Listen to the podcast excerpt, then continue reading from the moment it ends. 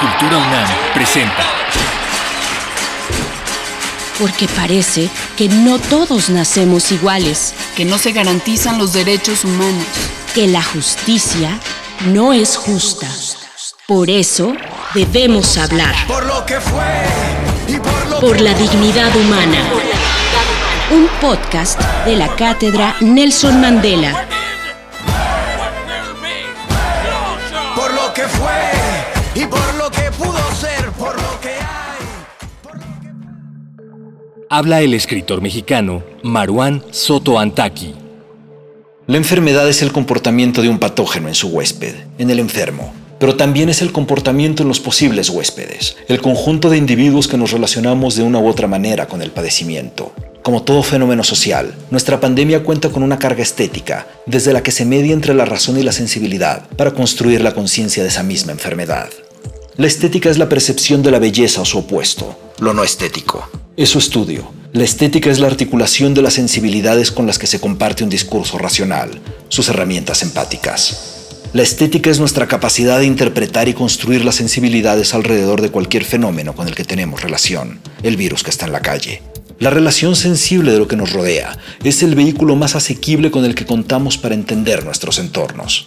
Se crea una estética de los fenómenos sociales a partir de sus instrumentos de vocación y cómo los interpretamos. Así, las enfermedades, como fenómeno social, contienen una serie de elementos a los que les hemos adjudicado connotaciones para evitarlas, más allá de la expresión racional, ya sea médica, científica o sanitaria. Podremos no tener gran conocimiento de la acción de la bacteria que produce la lepra, incluso ignorar por completo las etapas de su avance entre tejidos. Pero a lo largo de la historia, casi como con ninguna otra enfermedad, hemos construido una imagen de ella. Su estética ha llegado a ser tan poderosa que se sitúa por encima de la enfermedad. Las ilustraciones de sangrados en la epidemia de peste negra de la Europa medieval hoy pueden ser percibidas como referencias históricas que no acongojarán, como tampoco lo hacen las máscaras de pájaros que usaron los médicos de su tiempo. Sin embargo, esas máscaras junto a los bubones y hemorragias de la pandemia terminaron por articular su estética. Nuestra pandemia, la de una época que creyó ser inmune a las enfermedades a gran escala, permite algunos apuntes estéticos. Nuestra relación con la muerte, la búsqueda por la asepsia en la convivencia y las anacronías en su manejo político y discursivo.